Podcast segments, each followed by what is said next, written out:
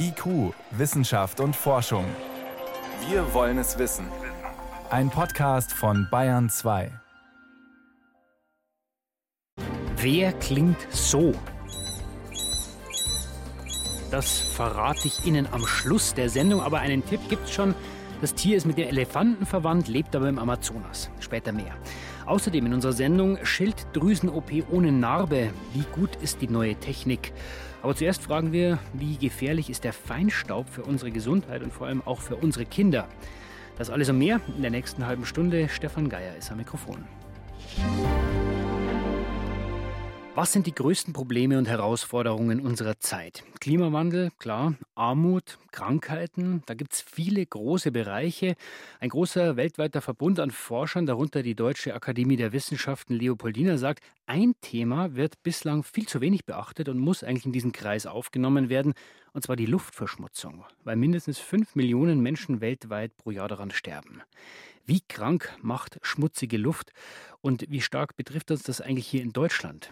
Das konnte ich vor der Sendung Claudia Treidel-Hoffmann fragen. Sie leitet das Institut für Umweltmedizin am Helmholtz-Zentrum in München. Sie ist eine der Autoren des Papiers, das die Forscher den Vereinten Nationen übergeben haben. Meine erste Frage: Luftverschmutzung als Gesundheitsgefahr, das ist sehr allgemein. Was ist denn besonders gefährlich? Besonders gefährlich sind zum Beispiel Rußpartikel, sind aber auch die Substanzen, die dann aus Verbrennung entstehen. Das ist CO2, das ist Methan und das sind diese Substanzen, die uns wirklich nachhaltig beeinflussen. Das heißt, das ist das, wo wir immer vom Feinstaub reden?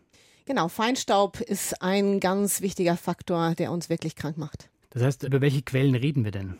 Eine ganz wichtige Quelle ist eben die Verbrennung von fossilen Brennstoffen und auch die Verbrennung von Biomasse insgesamt. Und das wird auch in diesem Statement, was wir da den Vereinten Nationen übergeben haben, nochmal ganz klar nach vorne gestellt. Das heißt, also wir reden nicht nur über Autos und Kraftwerke, sondern auch noch über Landwirtschaft? Genau. Auch einfach die Verbrennung von Feldern, die Verbrennung von Abfall. Das sind natürlich Dinge, die wir uns für Deutschland vorstellen, aber das müssen wir mal ganz global sehen, wie einfach auf der ganzen Welt mit Verbrennung umgegangen wird. Diese winzigen Partikel, nennen wir sie mal, der Feinstaub, welche Krankheiten löst er aus? Über welche Krankheiten sprechen wir da? Wir können uns das so vorstellen, dass dieser Feinstaub in unserem Körper immer so eine kleine Flamme unterhält, ne? so eine chronische Entzündung. Und diese chronische Entzündung, die ist in ganz vielen unterschiedlichen Erkrankungen dominierend. Und das sind zum Beispiel Lungenerkrankungen, das ist Lungenkrebs, das sind Herz-Kreislauf-Erkrankungen, Schlaganfall, Herzinfarkt. Aber das sind auch Erkrankungen wie Zuckerkrankheit. Diabetes zum Beispiel mhm. ist auch etwas, was wir mit Umweltverschmutzung und mit Luftverschmutzung in Verbindung gebracht haben. Auch allergische Erkrankungen werden durch Luftverschmutzung weiter mit angefeuert. Gibt es Bevölkerungsgruppen, die da besonders betroffen sind? Also geht es da hauptsächlich um die Kinder oder geht es im Wesentlichen einfach um uns alle? Am Ende des Tages ist es wirklich eine Beeinflussung über das ganze Leben. Aber besonders vulnerabel, besonders empfänglich sind Kinder und kranke und alte Menschen. Das heißt also, wir werden in Zukunft mehr kranke Alte haben wegen der Umweltverschmutzung. Jetzt schlagen in diesem Papier nicht nur Forscher aus Südafrika und Brasilien Alarm und aus den USA, auch die Deutsche Akademie ist eben da dabei. Betrifft uns das genauso wie die Schwellenländer? Es betrifft uns genauso wie die Schwellenländer. Und ich glaube, wir haben hier schon viel geschafft, was Luftverschmutzung anbetrifft. Wir haben zum Teil sehr, sehr saubere Luft. Mhm. Und wir müssen hier Leuchtturmfunktion übernehmen in der Welt, weil wir haben viele Lösungen schon. Viele Lösungen werden auch bei uns schon umgesetzt. Technische Lösungen. Technische Lösungen und, und auch Bewusstsein ist, ist schon relativ stark hier bei uns. Aber wir müssen diese Leuchtturmfunktion wirklich übernehmen und den Leuchtturm leuchten lassen und diese Technologien eben auch in andere Länder bringen. Obwohl man auch sagen muss, und das ist, steht auch in diesem Papier, dass zwar das Problem ein gemeinsames ist, die Lösungen aber zum Teil sehr individualisiert für die Länder sind führt vielleicht auch zu meiner nächsten Frage, weil im Papier gibt es ja auch viele Forderungen, die aber sehr allgemein klingen. Also ich fasse es jetzt mal sehr provokant zusammen. Wir müssen was tun, es muss günstig sein und es muss allen zugutekommen. Aber worum geht es denn konkret? Also welche Maßnahmen sind denn damit gemeint? Es ist so simpel. Wir müssen einfach diese Verbrennung nicht mehr machen. Wir dürfen keine fossilen Brennstoffe mehr verbrennen oder das reduzieren. Und wir müssen einfach auch diese Biomasseverbrennung reduzieren. Und die Technologien dafür haben wir zum Teil. Wir haben auch saubere Kraftstoffe. Wir haben das, wir müssen es nur einsetzen und umsetzen. Und im großen Stil. Im großen Stil. Und am Ende ist es schon so, das kostet schon etwas. Aber es kostet viel mehr, wenn wir nichts tun. Wenn wir nichts tun, wird es auch die Wirtschaftskraft reduzieren am Ende des Tages, weil wir dann nämlich eine Gesellschaft haben, die krank ist und dann wir auch einen intellektuellen Verlust haben. So dramatisch ist das, es hört sich wirklich schlimm an, aber so ist es. Für Sie als Umweltmedizinerin ist dieser wirtschaftliche Aspekt der Bereich, wo man dann die Politik packen kann, auch so ein Thema eben aufs Tableau zu heben? Ich glaube, das ist ein Punkt, wo man die Politik und auch jeden Einzelnen packen kann. Aber vielmehr glaube ich, dass man die Leute packen kann, wenn man einfach sagt, hört mal zu, eure Kinder, die leiden darunter. Also wenn man dieses Thema emotionalisiert, dann wird man mit den Herzen die Leute auch dazu bringen, wirklich was zu tun. Und am Ende des Tages ist es auch so, auch jeder Einzelne muss was tun. Er muss das Auto stehen lassen und mit dem Fahrrad zum Bäcker fahren. Also so simpel. Aber wenn das jeder so ein bisschen macht, ist schon ganz, ganz viel geschafft. Also die Luftverschmutzung nicht nur ein massives Problem in den Schwellenländern, sondern auch bei uns. Forscher fordern, dass die Luftverschmutzung viel schärfer bekämpft werden muss. Das waren Informationen und Einschätzungen von Claudia Treidel-Hoffmann. Sie ist Leiterin des Instituts für Umweltmedizin am Helmholtz-Zentrum in München. Frau Treidel-Hoffmann, ich danke Ihnen vielmals für den Besuch im Bayern 2 Studio. Sehr gerne.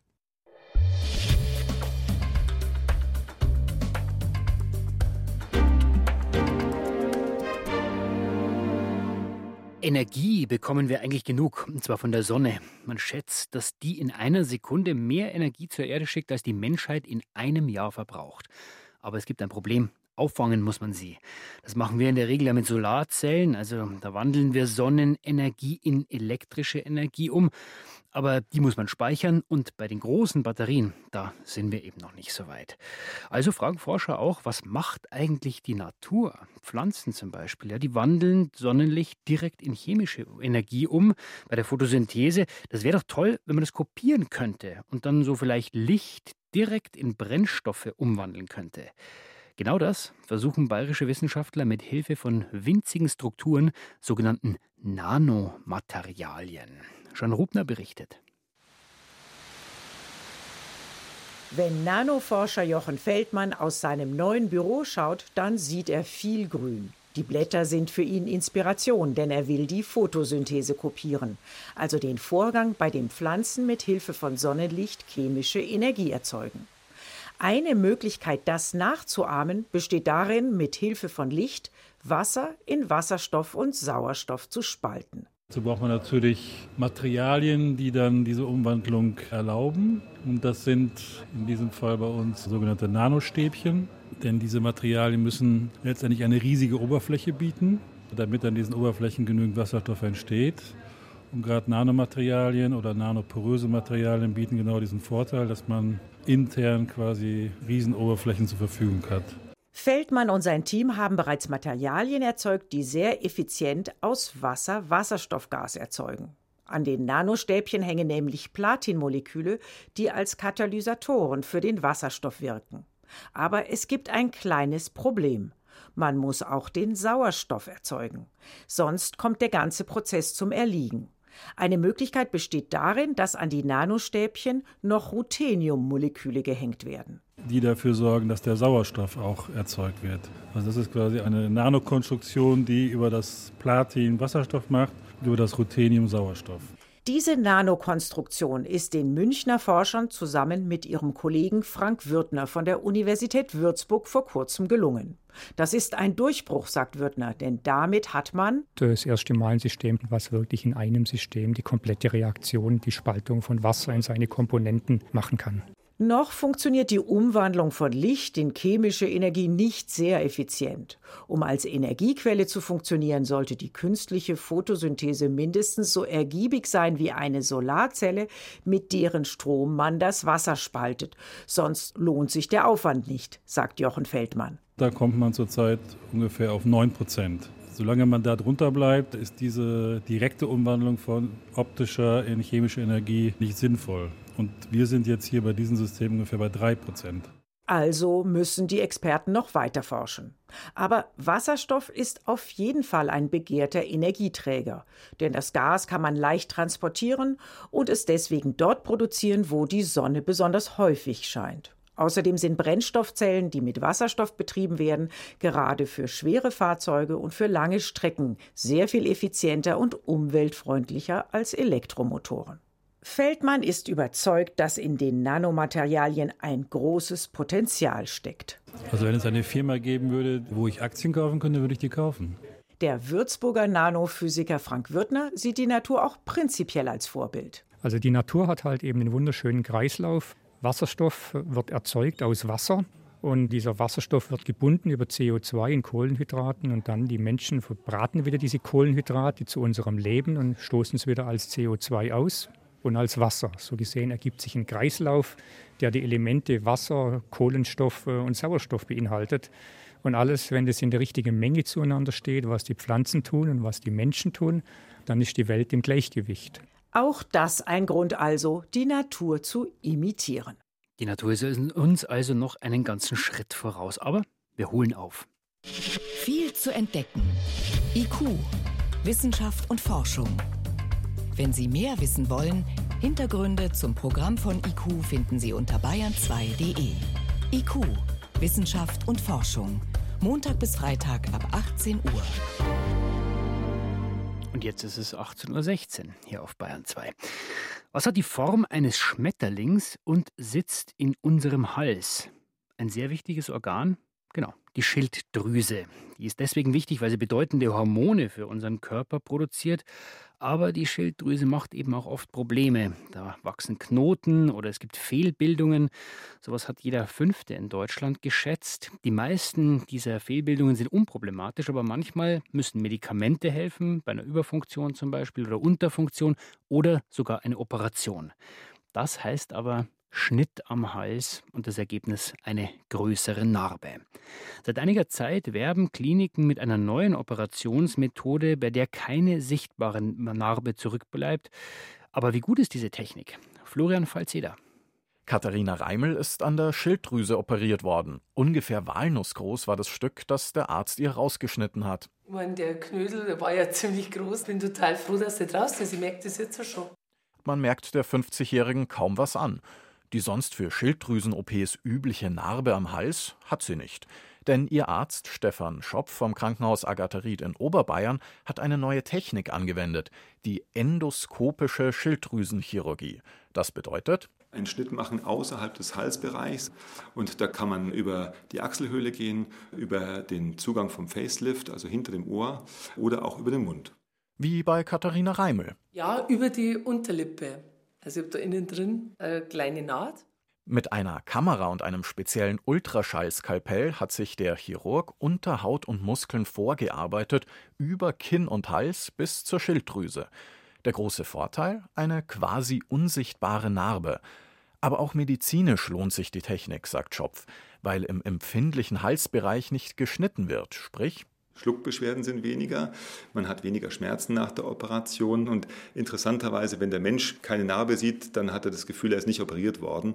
Und so ähnlich verhalten sich die endoskopisch operierten Patienten schon auch, muss man sagen, sind sehr früh mobil und können viel rumlaufen fasst Stefan Schopf etliche Studien und seine eigenen Erfahrungen zusammen. Nur die großen Vergleichsstudien, die die endoskopische mit der üblichen offenen Schilddrüsen-OP wirklich vergleichen, fehlen noch, sagt Jens Werner. Er ist Leiter der Klinik für Allgemein-, Viszeral- und Transplantationschirurgie der Ludwig-Maximilians-Universität München. Wenn Sie wirklich schauen in den Publikationslisten, dann gibt es noch keine randomisierten prospektiven Daten, also wirklich valide Datengrundlagen dafür. Es fehlen also Studien, in denen Forscher eine Hypothese aufstellen und an zwei verschiedenen Patientengruppen überprüfen. Und ein Zeichen dafür ist natürlich auch, dass momentan noch nicht sehr viele das machen. Nur eine Handvoll Kliniken in ganz Deutschland. Dagegen werden mehr als 98 Prozent aller Schilddrüsenoperationen in Deutschland klassisch, also offen gemacht. Die Methode hat sich bewährt, ist etabliert mit geringen Risiken und Nebenwirkungen. Es braucht schon eine andere Art und Weise zu denken. Die ganze Anatomie steht Kopf, wenn man sich aus anderen Perspektiven im Körperinneren vorarbeitet, sagt Schopf. In Agathe Ried machte ein knappes Drittel aller Schilddrüsen-OPs endoskopisch. Aber Schopf ist einer von wenigen Spezialisten weltweit. Und die endoskopische Schilddrüsenoperation ist kompliziert, weil im Hals alles sehr eng ist. Anders als im Bauch oder Brustkorb, wo schon viel länger an Gallenblase, Leber oder Lunge endoskopisch operiert wird. Dort hat sich auch die Technik etabliert, die jetzt für die Schilddrüse kleiner gemacht wurde. Und das ist teuer. Die Krankenkasse zahlt dafür allerdings nicht extra, sondern nur so viel wie für die klassische offene OP. Und neben den Kosten gibt es noch einen weiteren Grund, erstmal vorsichtig zu sein, erklärt Jens Werner. Wir müssen jede neue Technik kritisch bewerten, sogar überkritisch weil sonst sich etwas etabliert, was vielleicht sich dann hinterher als Bumerang darstellt, weil auf einmal die negativen Konsequenzen erst viel später sich sozusagen eruieren müssen. Die neue Technik und Methode muss sich also erstmal noch beweisen. An einer Handvoll Zentren in Deutschland, wo Spezialisten wie Stefan Schopf weiter Erfahrungen sammeln. Die ersten zeigen, für einen Teil der Patienten hat die endoskopische Methode einige Vorteile. Und die müssen nicht mal nur kosmetisch sein.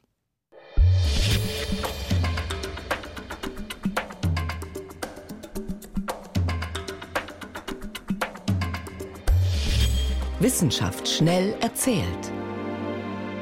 Das macht heute Helmut Nordwig und los geht's mit E-Rosita dem Röntgenteleskop das Licht in die dunkle Energie bringen soll. Endlich. Wir haben mhm. ausführlich darüber berichtet am Mittwoch anlässlich eines geplanten Starts einer russischen Rakete, die heute mit E-Rosita an Bord in Kasachstan hätte starten sollen, aber der Start ist verschoben worden. Und weiß man schon warum? Es ist wohl ein technisches Problem, sagt das Max-Planck-Institut für extraterrestrische Physik, das die wissenschaftliche Leitung mhm. hat. Eine Batterie in der Oberstufe der Rakete ist nicht voll geladen und es könnte dann bedeuten, die Rakete kommt vom Kurs ab, stürzt schlimmstenfalls ganz ab. Und das ist leider bei diesen russischen Proton-Raketen schon mehrmals vorgekommen. Da ist natürlich verständlich, dass man den Start verschiebt. Kostet ja auch ein bisschen was, so ein Teleskop. So ist es und ein Ersatzteleskop ist eben nicht so schnell zur Hand geplant und jetzt war die Verschiebung des Starts auf morgen an sich avisiert, ist aber heute Nachmittag nochmal abgesagt worden. Die Rakete muss anscheinend ganz von der Startrampe abgebaut werden und der neue Start ist jetzt am 12. Juli vorgesehen. Mhm. Jetzt geht's auf die Erde und in den Himalaya. Dort schmelzen die Gletscher in dramatischem Tempo. Es war grundsätzlich schon bekannt, aber jetzt ist erstmals eine Übersicht gemacht worden über 650 Gletscher seit 1975. Mhm. Da hat ein US-Team historische Satellitenaufnahmen ausgewertet. Und das Ergebnis bis zum Jahr 2000 waren es etwa 25 Zentimeter Eisverlust pro Jahr. Also 25 Zentimeter Dicke Eisdicke, genau. Mhm. Und seit dann ist es äh, aber rapide angestiegen, dieser, ähm, dieses Schmelzen. Jetzt sind wir bei einem halben Meter pro Jahr. Okay. Also diese rapide Zunahme, die ist vor allem in niedrigen Meereshöhen der Fall, wird vielleicht auch immer höher, denn die Erderwärmung ist die Ursache. Das Ganze hat Folgen natürlich für ein großes Einzugsgebiet. Die Wasserspeicher sind jetzt sehr gut gefüllt. Das kann aber heißen, dass es Überschwemmungen gibt, vor allem bei den Flussmündungen, wo sozusagen der ansteigende Meeresspiegel dagegen arbeitet. Und in einigen Jahrzehnten, wenn das Eis dann weniger wird, dann besteht die Gefahr der Trockenheit in dieser Region. Jetzt ein Gedankenexperiment. Sagen wir, du findest einen Geldbeutel herrenlos auf der Parkbank, gibst du ihn ab. Auf jeden Fall. Und wenn viel Geld drin ist? Dann erst recht, macht doch Freude. Das machen die meisten Menschen. So hat ein Experiment jetzt ergeben, okay. äh, ein großes Experiment in 40 Ländern. Das hat so funktioniert, jemand gibt eine verlorene, also vermeintlich mhm. verlorene Brieftasche ab bei einem Hotel, einer Bank, der Polizei und sagt, kümmern Sie sich mal drum, ich habe jetzt keine Zeit. Drin ist unter anderem eine Visitenkarte von jemandem in derselben Stadt und das Ergebnis ist, in jedem zweiten Fall wird dann der Eigentümer, der auf der Visitenkarte steht, gesucht. Wenn viel Geld drin ist, dann häufiger. Besonders wenn es so rund 80 Euro sind. Ja, und Deutschland ist da gerade noch so im ersten Viertel. Die Tschechische Republik und Polen, da sind die Leute zum Beispiel ehrlicher bei macht, diesem Versuch. Macht eben Spaß, sowas zurückzugeben. Vielen Dank, Helmut Nordig, für die Kurzmeldungen.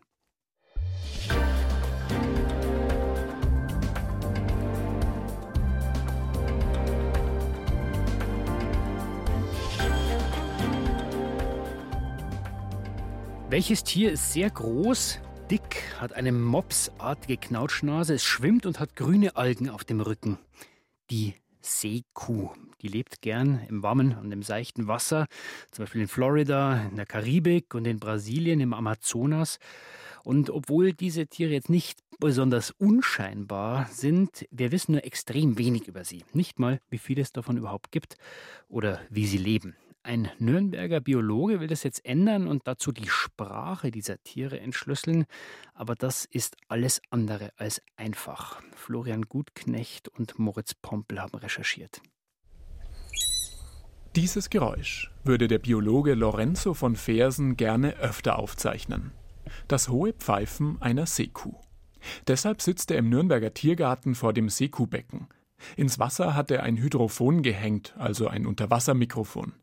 Jetzt wartet er mit Kopfhörern und Aufnahmegerät darauf, dass die Rundschwanzseekühe Mara, Zorro und Mandillo endlich miteinander sprechen.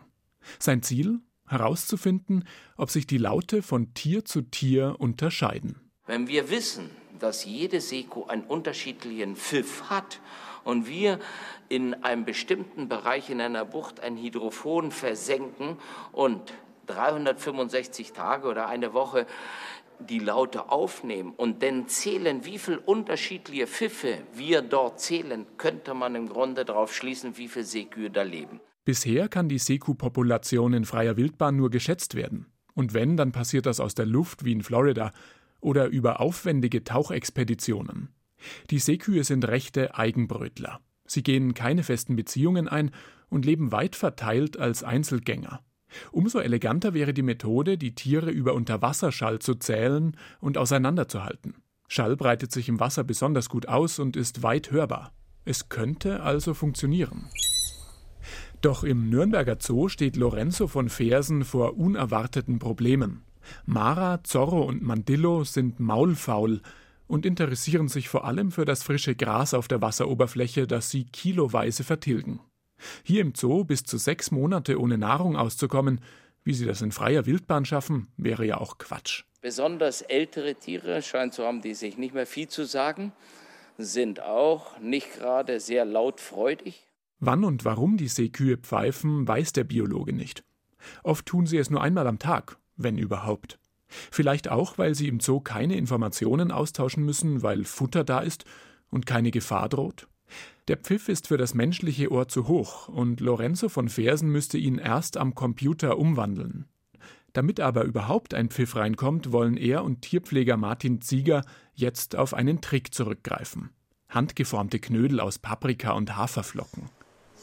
Martin Zieger steht bis zur Hüfte im Wasser und versucht, die Knödel an die Seekuh zu bringen und sie so zum Pfeifen zu animieren. Das kommt immer wieder vor, dass mal einer sagt, ich, ich heute nicht oder ja, ich komme, aber ich gehe auch wieder. Heute tritt letzteres ein. Die Seekuh kommt, frisst den Knödel und schwimmt wieder davon, ohne dass Lorenzo von Fersen einen Laut feststellen kann. Jetzt will er Trick Nummer zwei probieren: Tierlaute vorspielen.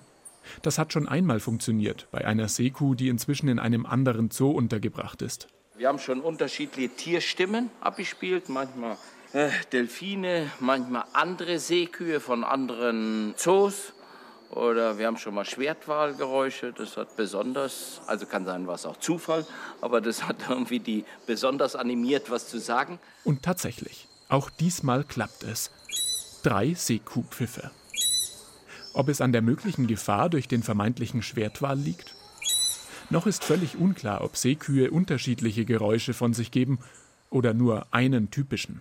Wir haben ein paar Laute mehr, wir haben also weitere Bausteine von diesem Gesamtpuzzle und jetzt muss man ins Labor gehen, man muss die Laute analysieren. Erst mit einer Art Lexikon der Seekuhlaute könnte die Forschung in der freien Wildbahn beginnen. Die Seekühe werden sich wohl noch viel Zeit lassen, sie zu ermöglichen bleiben also ein Rätsel, die Seekühe. Und wenn Sie diese faszinierenden Tiere nicht nur hören, sondern auch sehen wollen, das können Sie tun morgen Abend bei Gut zu wissen mit Willi Weitzel. Um 19 Uhr im BR Fernsehen Gut zu wissen. Soweit von IQ für heute. Das Team sagt Danke fürs Zuhören. Auch Stefan Geier, der war Mikrofon.